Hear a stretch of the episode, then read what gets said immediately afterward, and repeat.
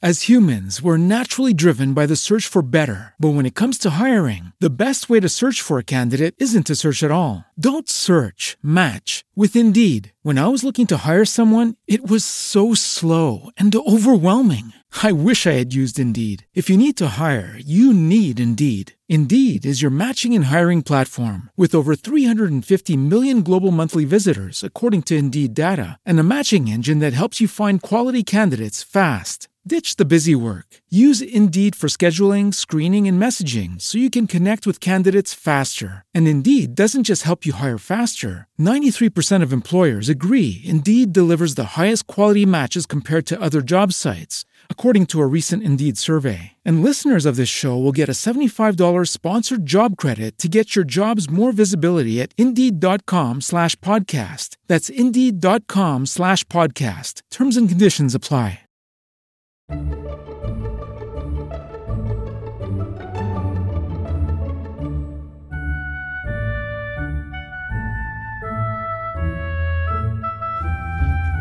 Hola, esto que vais a escuchar es el capítulo 16 de Trasteando en la Escuela, del 24 de noviembre de 2017. Bienvenidos a Trasteando en la Escuela. Yo soy Marta Ferrero y este es el podcast que acompaña al proyecto Trasteando en la Escuela. Nuestro protagonista hoy es una profesora que se empeñó una noche en que Twitter hablara de educación y lleva año y medio consiguiéndolo. Se llama Isabel Ortega y es la responsable de la Eduhora que cada martes sacude Twitter. Vamos con la entrevista de Trasteando. Tenemos a Isabel ya al teléfono. Isabel, buenos días.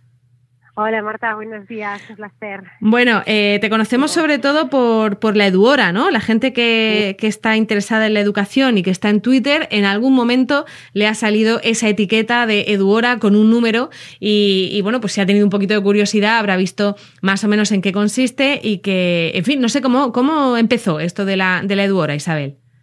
Sí, bueno, yo siempre digo que la Eduhora surgió como un arrebato. Yo soy una persona bastante impulsiva y cuando me, enfado, pues actúo. Eh, luego desde la racionalidad también, ¿eh? no es no es todo tan a lo loco, pero sí que es verdad que en Twitter eh, eh, todo surgió a raíz de un enfado que tenía constante yo, porque yo siempre he usado Twitter para como medio de información y, y, en ese momento en el que llegas a casa, 10 de la noche, ¿no? Eh, te das cuenta cuando buscas las tendencias y los temas de actualidad de los que se está hablando, pues en esa hora a la que yo me conectaba y que realmente es una hora de prime time, ¿no? En, en, de, de, máxima audiencia en, en, cualquier formato, pues todos, lo, todos los temas de los que más se hablaban en el país eran todos mm, referentes a la televisión, el deporte, sobre todo el fútbol, y bueno, salvo efemérides así muy puntuales, ¿no? Pues acaparaban, acaparaban toda la actualidad informativa en, redes. Y yo ahí, pues, eh, uno de los días que, que tenía algo más de tiempo, dije, a ver si hacemos algo aquí. Y, y, lancé un primer tuit que era, vamos a ver si conseguimos que eh, en este país, en hora de prime time, se hable algún día de educación, ¿no? Llegamos a estar, lleguemos a estar en esa lista del, del top ten eh, de temas de actualidad. Y bueno, pues así empezó. Eh, uh -huh. Al principio parecía toda una locura. Nunca pensé muchas de las cosas que haces, ¿no? Eh, tienes que intentar 100 para que salga una. Pues yo digo, será, será una de estas 99 locuras que me dan a mí que no que luego igual se queda ahí en un arrebato y punto.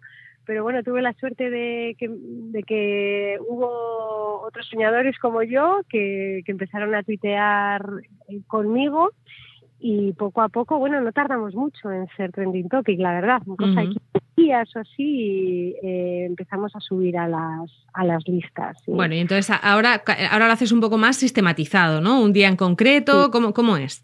Eso es. Bueno, cuando empezamos hicimos 100 horas seguidas eh, porque teníamos claro que si no, no iba a tener visibilidad eh, y que no algo, algo le cuesta, entonces fue duro, pero ahí estuvimos, bueno, tengo que agradecer ahí, pues que sea Coral Elizondo, que fue una de las que me apoyaron desde el principio, y, y a José, a mucha gente que ha estado casi ahí desde el principio apoyando la iniciativa, pero fue agotador. Entonces ya decidimos, eh, coincidió con el verano, empezamos como una Semana Santa, y luego al llegar el verano eh, estábamos todos exhaustos de hacer la eduora diariamente porque no descansamos ni festivos, ni domingos, ni, ningún día. Entonces al final decidimos que iba a ser, bueno, lo, lo, propusimos así un poco para pasar el verano, de poner solo un día a la semana, que era algo como mucho más asumible para todos, y, finalmente al volver de vacaciones fue un poco consensuado, ¿no? Decir, no, va a ser un poco más llevadero si lo hacemos todos un día a la semana, para mí también, a nivel ya eh, profesional y personal sobre todo. Eh, y bueno, a partir de entonces fue, lo pusimos los martes y sigue los martes, todos los martes de 10 a 11. Bueno, es una hora en la que hay que dejarse ahí los dedos, ¿no? Para, para participar y, además es, es, un enfoque muy democrático, ¿no? Porque incluso el tema del que se va a hablar cada martes se decide antes también en Twitter. Efectivamente, sí. Al principio los proponía yo, eh, porque bueno, no había tampoco un tanta gente detrás, ¿no? Y al final tienes que hacer un poco de motor, pero ya en el momento que, que el claustro empezó a hacerse importante y el claustro virtual, ¿no? Que llamamos, y, y, además es gente tan interesante, con tantas inquietudes de tantos sectores y profesiones diferentes, todas relacionadas con la educación, pero no solo hay maestros, hay eh, psicólogos, psicopedagogos, gente que trabaja eh, como orientador, como directores de centro, o sea, eh, familias incluso, que a mí es lo que más me gusta, ¿no? que es plural, que a veces participan las, también las familias.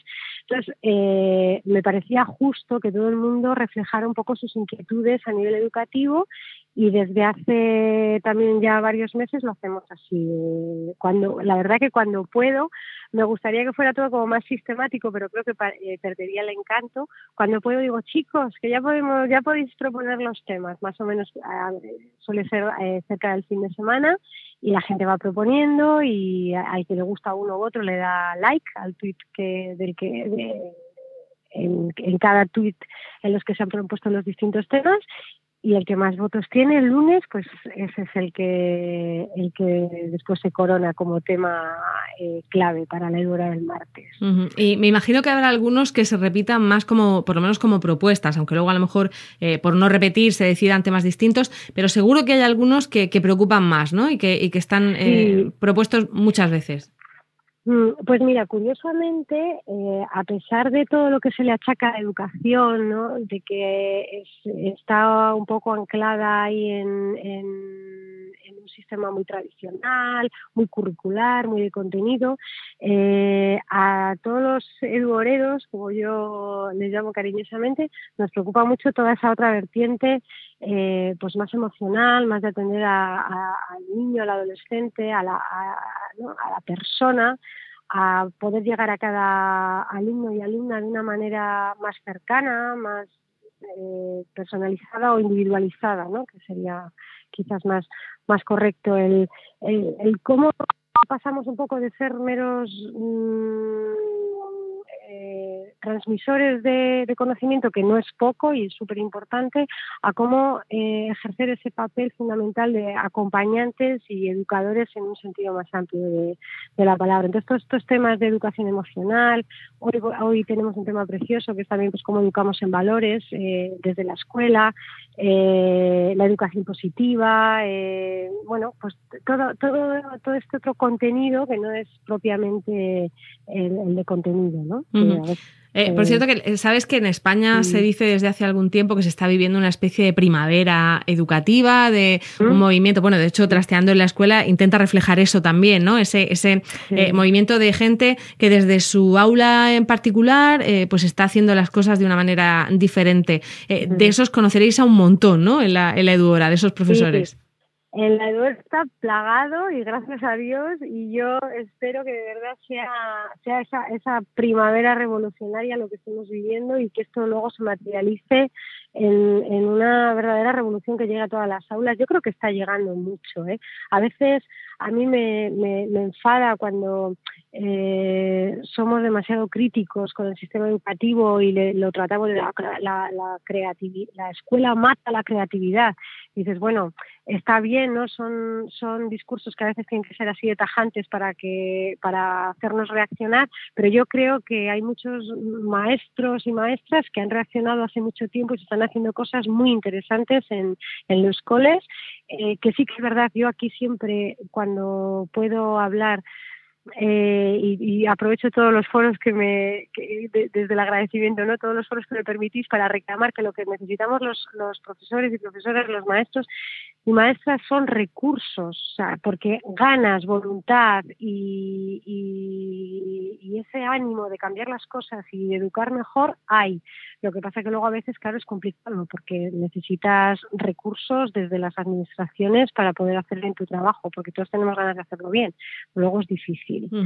Eh, por cierto, que Isabel Ortega no es maestra en un colegio, sino que es profesora, pero además es emprendedora, empresaria y tiene su, su, propio, su propio centro en el que hacéis qué exactamente, Isabel. Pues mira, hacemos eh, como lo que podemos, eh, hacemos lo que podemos, es verdad. a mí la, educación me atrapó. Hace poco decía en una conferencia que yo he pasado eh, de pedir perdón porque me sentía muy intrusa en, en esta profesión, eh, porque llegué un poco así por la tangente, ¿no?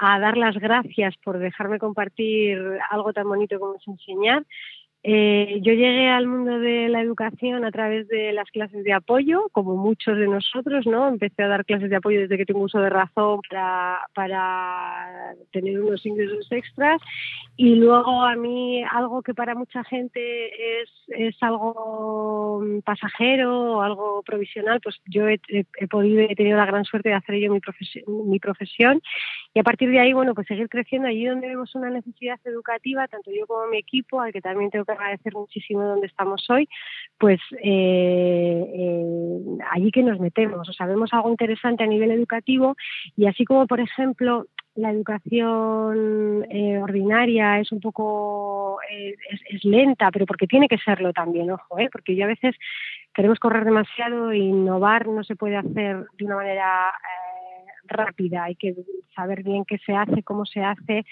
eh, me refiero a lo que es en la educación ordinaria dentro de las escuelas, hay que hacer las cosas bien. Pero en el ámbito privado siempre nos podemos permitir esos pequeños lujos de, probar, ¿no? Y desde la honestidad de decir a las familias, oye, vamos a probar con esto, ¿queréis venir? Eh, ¿Qué os parece? Eh, bueno, pues ya son muchos años de docencia y nos hemos ganado esa confianza para poder meternos en mundos pues muy dispares, porque eh, pues eso, empezamos con las clases de apoyo, pero ahora somos también centro de idiomas, enseñamos inglés a nuestra manera, además tenemos una metodología propia y luego pues también estamos con el tema de la robótica, eh, más que la robótica, todo el tema tecnológico que nos fascina todo el equipo, ¿no? Todo lo que se puede educar y enseñar eh, poniendo la tecnología al servicio del niño y la niña y las niñas.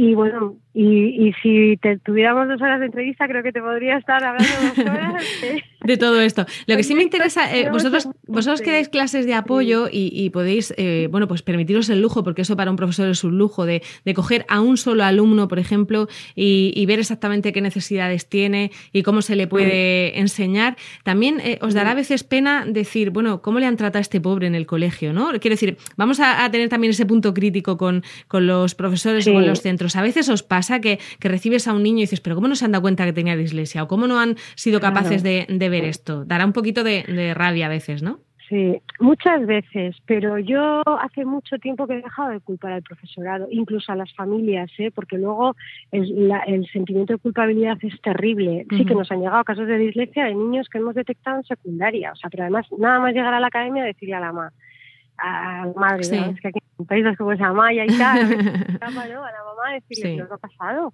¿Cómo nos habéis dado cuenta, no? Con una disgrafía tremenda, unos problemas de lectura terribles y... ¿Cómo no ha caído nadie? Porque que no caiga la familia, bueno, pero que no caigan, eh, no sé, a veces falla el sistema, ¿no?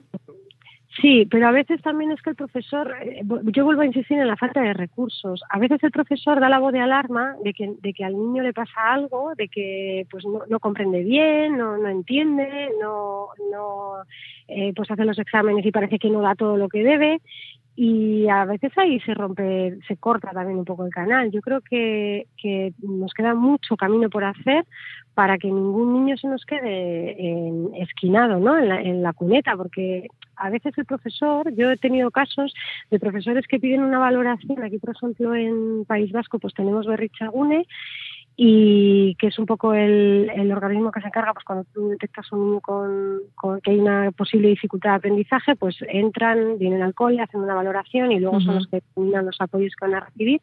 Pero claro, los recursos también son limitados. Los técnicos son uno para un montón de colegios. No hay horas ni... ni, sí, no, no, hay, no, hay, eh, tiempo ni, ni suficiente. Ni tiempo para atender a todos los niños que se deben atender. Se atienden los casos más graves, eso sí, pero luego hay un montón de niños que están ahí en la, en la frontera, ¿no? En la frontera de eh, eh, que, es una dificultad de aprendizaje, pero no es muy flagrante, no le afecta del todo al rendimiento. Bueno, yo a veces eh, incluso digo que a los que les damos apoyo, a veces sin querer les perjudicamos, porque como no suspenden, no repiten, eh, terminan estudiando los pobres horas y horas y sacarlo todo, sacándolo todo a base de esfuerzo y no llegan a, conseguir esos apoyos que les facilitarían mucho pues todo, su paso por el cole.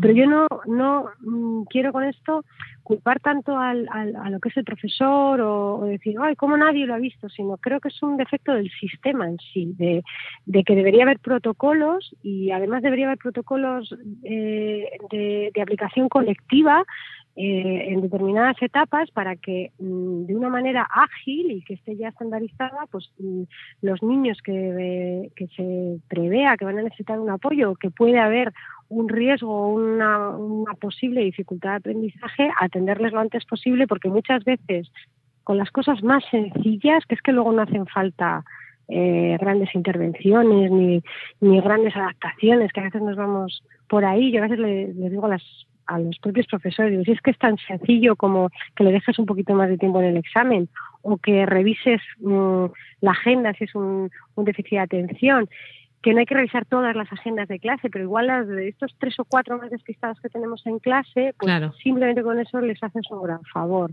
Pero para eso el profesor, el profesorado tiene que tener herramientas también y faltan, faltan. Faltan, sí nos pasa a nosotros también. ¿eh? faltan recursos y, falta a lo mejor mm. tener una ratio más, más baja, ¿no? Tener menos alumnos a su cargo. Efectivamente. Mira, la mitad eh, de los problemas, ¿qué te iba a decir la mitad? El 80% de los problemas se, se arreglarían simplemente bajando la ratio de alumnado o subiendo la ratio de profesorado. Mira, nosotros, esa es una de las ventajas que tenemos de trabajar un poco a nivel privado, ¿no? Eh, yo, por ejemplo, doy robótica educativa. Yo me encuentro con los mismos problemas o parecidos que se encuentra un profesor en el aula. ¿Cómo los arreglo? Pues en vez de coger 20 niños, cojo 16. Y si tengo un grupo que es muy enérgico, vamos a decir, mm. eh, llevo dos profesores a ese grupo. Eh, con eso arreglo Mm, con eso sé que ese grupo va, va a adquirir los, los objetivos. Bueno, luego siempre hay algún niño que se te escapa, obviamente, ¿no? Pero mm, la gran mayoría de los problemas se arreglan simplemente con eso. Por eso insisto en, en el tema de los recursos. Hacen falta más profesores, hacen falta eh, más recursos para bajar las ratios y que haya menos niños en clase. Pues es que es, es, matemática. Ya, ya, ya.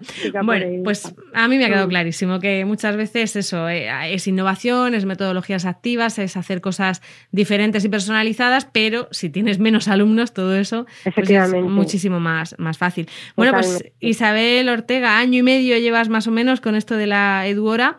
Eh, mucho ánimo y que se siga hablando de, educación en, redes sociales. Muchísimas gracias. Oye, muchísimas gracias a vosotros por la invitación. Eh, un saludo eh, muy fuerte para todos los que hacéis también estando en la escuela y a todos los lectores. Y invitaros a todos a que, a que os vengáis a la Eduora cuando podáis y vuestro tiempo profesional y personal os lo permita, que estaremos encantados. Muy bien, pues los martes de 10 a 11 haciendo trending topic prácticamente cada martes, ¿no? Lo conseguís, el, estar ahí. Sí, sí, ya casi ha dejado de ser como lo importante. Ahora ya, pero soy trending topic, ah, sí, sí, claro, sí, sí, todas las semanas. Se da por hecho. Pero ya es más importante lo que aprendemos que la, el, hito en sí, que es lo de menos ya, sí. Muy bien, pues hasta la próxima, Isabel, gracias. Muchísimas gracias, Marta, a vosotros. Un abrazo. Estás escuchando Trasteando en la Escuela con Marta Ferrero. Hemos contado en el programa de hoy con Isabel Ortega y como siempre me han ayudado con la producción del episodio el resto del equipo de Trasteando, Eva Bailén, Laura Bermúdez, Belén Cristiano, María Pérez, Jacinto Molero, Iria Rodríguez, Gemma Pérez, Ainara Muruzábal, Domingo Socorro y Noemí López. Esto es todo. Volvemos en 15 días en Trasteando en la Escuela. Y con esto hemos llegado al final del decimosexto episodio de Trasteando en la Escuela. Gracias por el tiempo que habéis dedicado a escucharnos. Esperamos que os haya resultado entretenido y que nos ayudéis a trastear y a compartir estas ideas. Tenéis toda la información y enlaces de este episodio en nuestra web, trasteandoenlaescuela.com y también en la web de la red de podcast a la que pertenecemos, emilcar.fm barra trasteando. En los dos sitios esperamos vuestros comentarios y también encontraréis las formas de contactar con nosotras. Ya nos despedimos y gracias por escucharnos en Trasteando en la Escuela.